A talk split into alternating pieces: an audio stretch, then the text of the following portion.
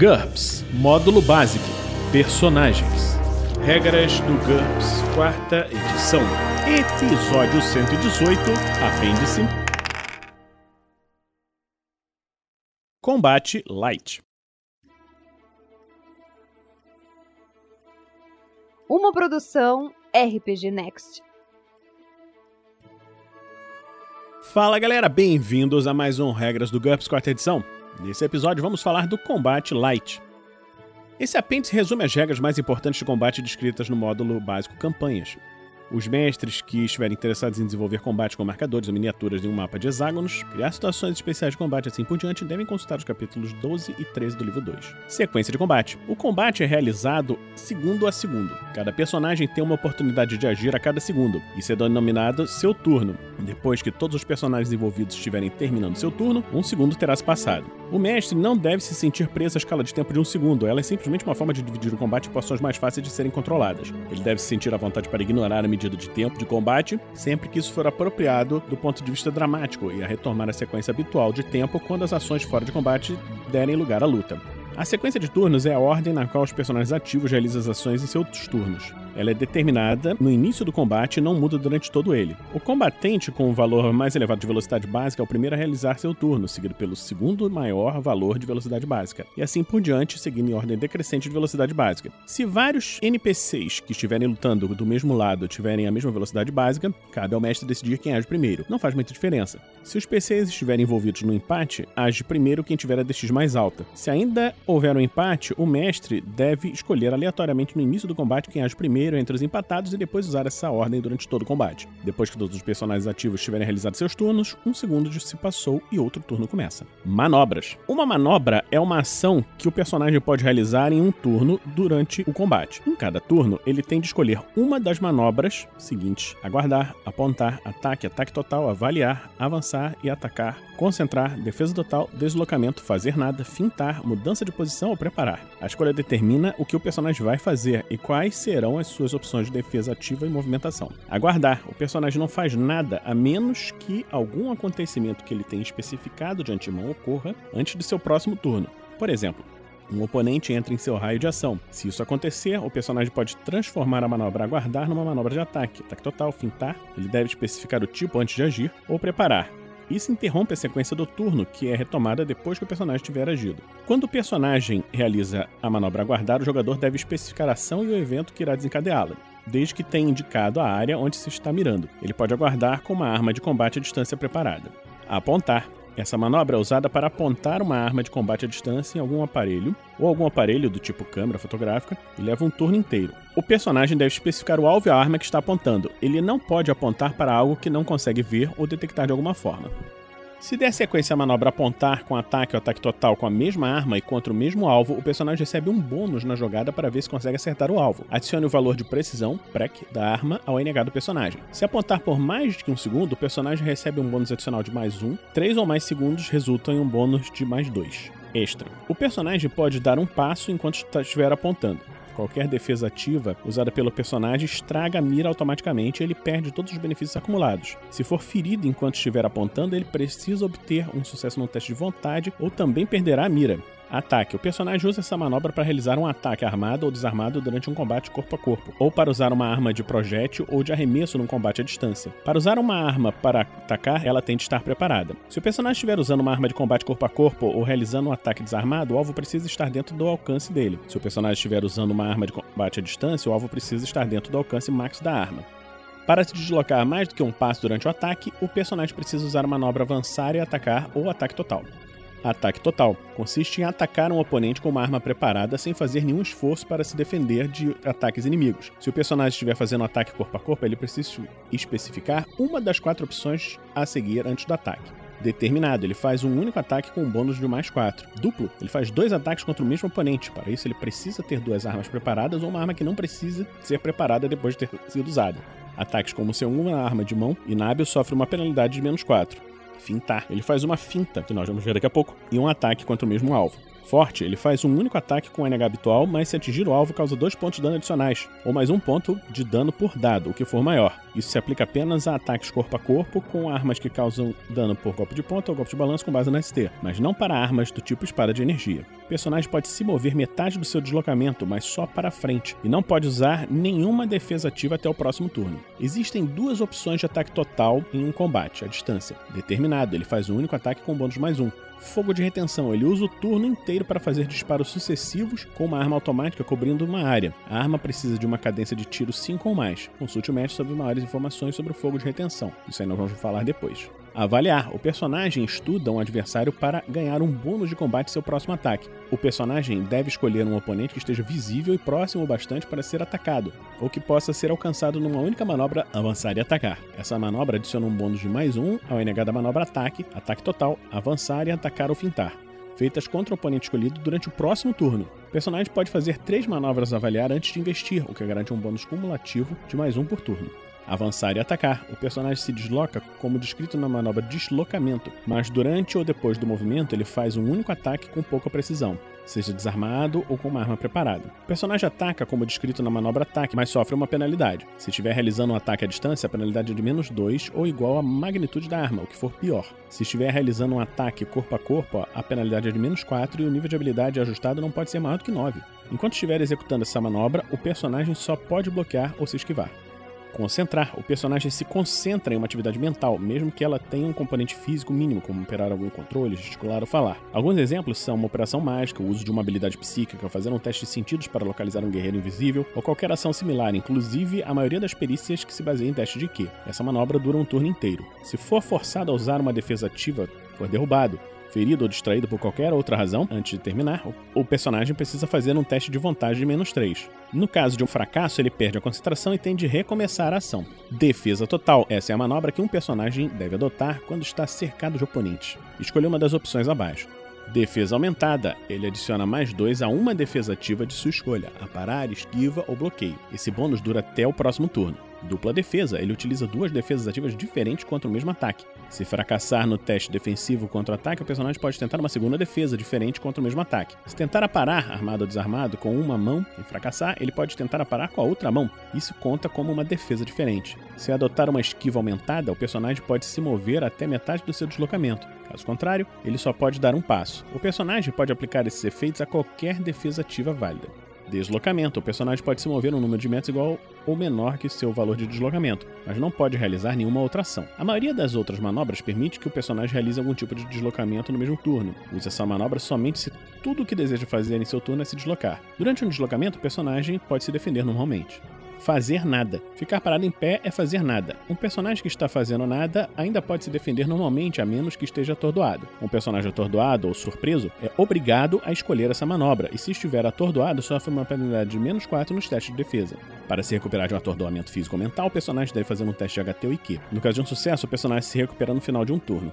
Fintar. O personagem pode simular um ataque corpo a corpo se sua arma estiver preparada e o oponente estiver dentro de seu ataque. Essa manobra não constitui um ataque e, por isso, não deixa a arma despreparada. Para fintar, o personagem deve escolher um único oponente e fazer uma disputa rápida de perícias com armas de combate corpo a corpo. O oponente pode fazer o teste usando seu NH em armas de combate corpo a corpo, capa, escudo ou qualquer perícia de combate desarmado ou DX. Se o personagem fracassar, sua finta não deu certo do mesmo modo, se ele obtiver sucesso, mas seu oponente alcançar uma margem de sucesso maior ou igual a dele, a finta também não dá certo. Se o personagem obtiver sucesso e o oponente fracassar, a margem de sucesso do personagem é subtraída da defesa ativa do oponente durante uma eventual manobra de ataque, ataque total ou avançar e atacar, realizada no próximo turno. Se os dois tiveram sucesso, mas a margem de sucesso do personagem for maior, então a diferença entre as margens de sucesso deve ser subtraída da defesa do oponente. Uma finta dura um segundo, mas se o personagem fintar e em seguida fizer um ataque total, duplo, a finta se aplica aos dois ataques. O personagem pode se deslocar um passo enquanto estiver fintando e ainda pode usar suas defesas ativas. Os aliados do personagem não podem tirar vantagem do sucesso dele com a finta. Mudança de posição. O personagem pode alterar entre as seguintes posições: ajoelhado, deitado de bruços, deitado de costas, em pé, rastejando ou sentado. Qualquer outra postura que não seja em pé diminui o deslocamento do personagem e põe uma penalidade nas jogadas de ataque e defesa, mas também fazem dele um alvo mais difícil de acertar com ataque à distância. Ficar em pé a partir de uma posição deitado requer duas manobras de mudança de posição, uma para ficar ajoelhado, rastejando ou sentado e outra para ficar em pé. O personagem pode mudar de ajoelhado para em pé ou só entre essas posições como se fosse uma etapa, um passo de qualquer outra manobra. Preparar. O personagem faz uma manobra preparar para pegar ou sacar qualquer item e prepará-lo para o uso, para recuperar o controle de uma arma de difícil manejo depois de um golpe de balanço ou para ajustar o alcance de uma arma longa completar ações físicas fora do combate, abrir ou fechar uma porta, arrombar uma fechadura, etc. Ativar ou desativar uma vantagem se ela não for do tipo sempre ativa, e isso não exigir uma manobra ataque ou concentrar. O personagem pode dar um passo e se defender quando executa uma manobra preparar. Ataques à distância. Um ataque à distância é qualquer ataque com uma arma que pode ser usada a uma longa distância, desde uma pedra arremessada até um rifle laser ou uma mágica. O personagem só pode realizar um ataque à distância contra um alvo que se encontra dentro do alcance de sua arma. Para calcular essa distância, consulte a tabela referente à arma usada. A maioria dos ataques indica os parâmetros de metade do dano, meio D, alcance máximo, max e metros. O alvo não pode estar a uma distância maior do que alcance max, meio D afeta apenas o dano. Algumas armas que disparam projéteis em arco ou que apresentam limite de detonação ou orientação também apresentam alcance mínimo. A aplicação de modificadores altera a chance de acerto do personagem e é calculada da seguinte maneira: pegue o NH básico do personagem com a arma de combate à distância, some a precisão da arma se antes do ataque o personagem realizou a manobra apontar. Aplique os modificadores de tamanho do alvo. Aplique os modificadores devidos à distância e velocidade do alvo, um único modificador. Aplique os modificadores devidos às circunstâncias, disparo rápido, deslocamento, escuridão, cobertura, etc. Inclusive quaisquer condições especiais determinadas pelo mestre. O resultado é o nível de habilidade efetivo. Um resultado menor ou igual ao NH efetivo é considerado um ataque bem sucedido, indicando que o ataque acertou o alvo a menos que este obtenha um sucesso em um teste com uma defesa ativa.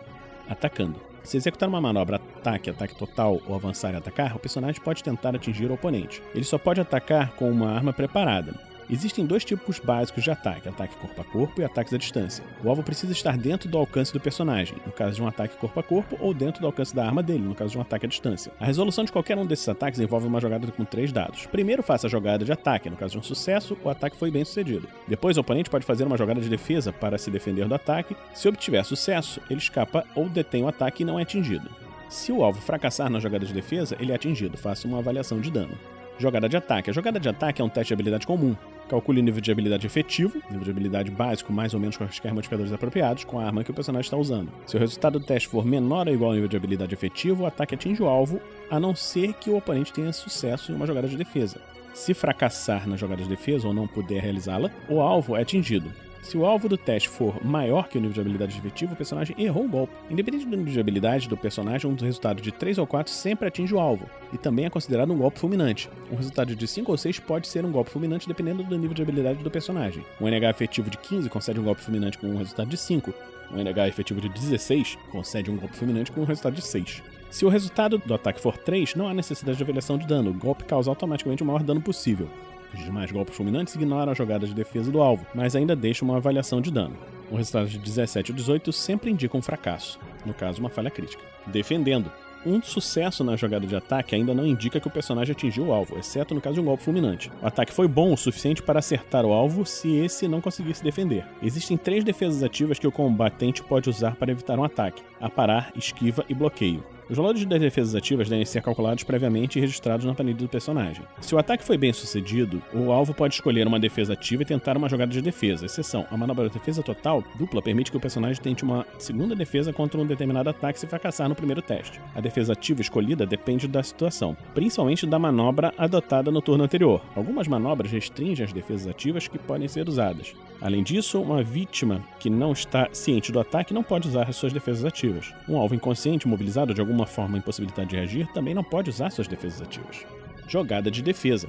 O defensor joga três dados e compara o resultado com o valor de sua defesa ativa. Se o resultado for menor ou igual à sua defesa ativa, efetiva, ele se esquiva, apara ou bloqueia o ataque com sucesso. Caso contrário, a defesa ativa foi ineficaz e ele foi atingido. Se isso acontecer, faça uma avaliação de dano. Um resultado de 3 ou 4 na defesa ativa sempre indica que o defensor se protegeu adequadamente, mesmo que sua defesa efetiva fosse de apenas 1 ou 2. Um resultado de 17 ou 18 sempre indica um fracasso, no caso, uma falha crítica. Esquiva. Uma esquiva é uma tentativa ativa de sair da trajetória de um ataque. Normalmente, ela é a única defesa ativa que pode ser usada contra armas de fogo. A esquiva do personagem é igual à sua velocidade básica mais 3. Ignore todas as frações, menos uma penalidade igual ao nível de carga. Anote o valor da esquiva do personagem em sua planilha para referências rápidas. O personagem pode se esquivar de qualquer ataque, exceto aqueles que ele não sabe que vão acontecer. O personagem só pode fazer um único teste de esquiva para um determinado ataque. Se um único ataque de disparo rápido atingir o personagem várias vezes, um teste bem sucedido de esquiva permite que ele se esquive de um dos seus tiros, mais um número de tiros adicionais igual à margem de sucesso na jogada de defesa. Um sucesso decisivo indica que o personagem conseguiu se esquivar de todos os tiros disparados contra ele. Bloqueio. Um bloqueio requer um escudo preparado. O valor de bloqueio de um personagem é igual a 3 mais a metade do CNH em escudo ou capa. Ignore todas as frações. Em geral, o personagem pode bloquear qualquer ataque corpo a corpo, arma arremessada, líquido projetado ou arma motora de projétil. Não é possível bloquear balas nem armas de feixe. Os projéteis dessas armas são rápidos demais para serem detidos dessa forma. O personagem só pode tentar bloquear um único ataque por turno. A parar. Uma manobra a parar é uma tentativa de desviar um golpe utilizando uma arma ou as mãos nuas. O personagem não pode aparar a não ser que sua arma esteja preparada ou se ele estiver desarmado com uma das mãos vazia. O personagem pode usar a maior parte das armas de combate corpo a corpo para parar. Algumas armas desajeitadas, por exemplo o machado, são desequilibradas. O personagem não pode usá-los para parar, se já usou para atacar em seu turno, embora ele ainda possa parar com uma arma na outra mão se tiver uma. Algumas armas longas bem balanceadas, por exemplo um cajado, concedem um bônus de mais um ou mais dois nas tentativas de aparar devido à sua capacidade de manter o oponente à distância. O valor de aparar com uma determinada arma é igual a 3 mais a metade do nível de habilidade do personagem com aquela arma, arredondado para baixo. Uma manobra parar só consegue deter ataques corpo a corpo ou armas arremessadas, a menos que o personagem tenha alguma perícia especial exceção. Quando o oponente ataca o personagem com uma arma de projétil enquanto estiver dentro do alcance da arma de combate corpo a corpo do personagem, ele te pode aparar o ataque. Um sucesso indica que o personagem conseguiu bater no braço do atacante ou colocar a arma de lado, fazendo com que o projétil passasse longe do seu corpo. O personagem também pode aparar armas de arremesso, mas sofre uma penalidade de menos 1 para a maioria das armas de arremesso, ou de menos 2 para armas de arremesso pequenas, como facas, shurikens ou outras armas que pesam meio quilo ou menos. Se obtiver um sucesso numa tentativa de aparar um ataque desarmado, mordida, soco, etc., com uma arma, o personagem pode ferir seu atacante. Ele deve fazer imediatamente um teste com a perícia na arma que usou para parar. Se conseguir um sucesso, ele atinge em cheio o membro do atacante, que não terá direito a uma jogada de defesa contra o ataque. Faça a avaliação de dano normalmente. Dano e lesão. Se o personagem conseguiu um sucesso na jogada de ataque ou o alvo fracassou em sua jogada de defesa, se tiver direito a uma, torna-se necessária uma avaliação de dano. Essa jogada determina o dano básico causado pelo ataque. A arma, e no caso de armas motoras AST ou ataque nato ou natural do personagem, determina o número de dados que devem ser jogados para definir o dano. Se o alvo tiver algum tipo de resistência a dano, RD, ela deve ser subtraída do resultado da avaliação de dano. Se o resultado da avaliação de dano for menor ou igual à RD efetiva do alvo, o ataque não conseguiu penetrá-la. Ele resvalou ou foi absorvido. Se o resultado da avaliação de dano exceder a RD do alvo, o valor que excedeu essa defesa é considerado dano penetrante. Se o oponente não tiver nenhuma RD, o resultado total da avaliação de dano é considerado dano penetrante. O oponente sofre uma lesão, perda de ponto de vida, igual ao dano penetrante no caso de um ataque por contusão, uma vez e meia o dano penetrante no caso de ataques cortantes, e duas vezes o dano penetrante no caso de ataques por perfuração. Existem outros tipos de dano que surtem outros efeitos.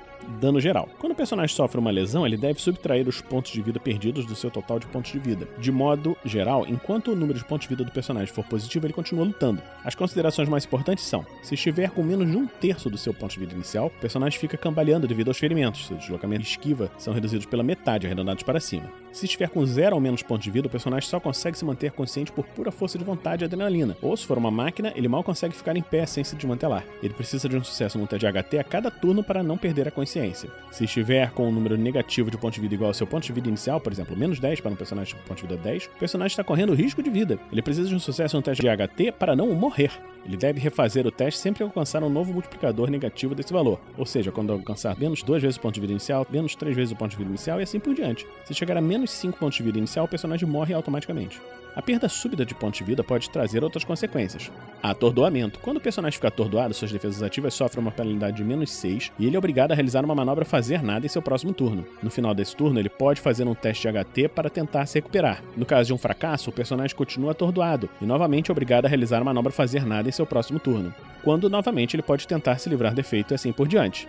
Choque. Qualquer lesão que cause a perda de pontos de vida também causa choque. O choque se traduz como uma penalidade aplicada sobre a DX, de que as perícias baseadas nesses atributos no próximo turno apenas. Essa penalidade é de menos 1 para cada ponto de vida perdido, a menos que o personagem tenha 20 pontos de vida ou mais. A partir daí, a penalidade é de menos 1 para cada ponto de vida inicial sobre 10 perdidos, arredondado para baixo. A penalidade devido ao choque não pode exceder menos 4, independente da quantidade de dano sofrido.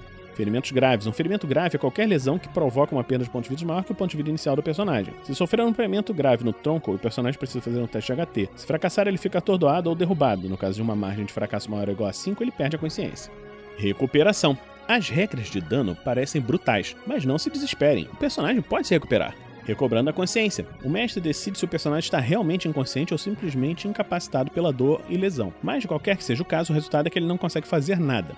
Deixamos a seguir uma descrição de como ele pode se recuperar. Se estiver com um ou mais pontos de vida, o personagem desperta automaticamente depois de 15 minutos. Se estiver com zero ou menos pontos de vida, mas com menos uma vez o ponto de vida inicial, o personagem deve fazer um teste de HT por hora para tentar despertar. Quando conseguir um sucesso, ele pode agir normalmente. Ele não precisa fazer um novo teste HT por segundo para permanecer consciente, a menos que sofra uma nova lesão. Mas, como ele continua abaixo de um terço dos seus pontos de vida inicial, seu deslocamento esquiva continua reduzido à metade. Se estiver com o número de pontos de vida negativo menor ou igual a menos uma vezes o ponto de vida inicial, o personagem está em maus lençóis. Ele tem direito a um único HT para despertar depois de 12 horas. Se conseguir um sucesso, ele recobra a consciência e pode agir de acordo com as regras vistas anteriormente. Mas, se fracassar, ele não recuperará a consciência sem tratamento médico. Além disso, até receber ajuda, ele deve fazer um novo teste HT a cada 12 horas. Se fracassar, o personagem morre. Cura natural. O descanso permite que o personagem recupere pontos de vida perdidos, a não ser que o dano seja de um tipo específico que não pode ser curado naturalmente, por exemplo, doenças. O personagem deve fazer um teste HT no final de cada dia de descanso e alimentação decente. Se conseguir um sucesso, ele recupera um ponto de vida. O mestre pode impor uma penalidade a esse teste se as condições forem ruins, ou um bônus se as condições forem muito boas.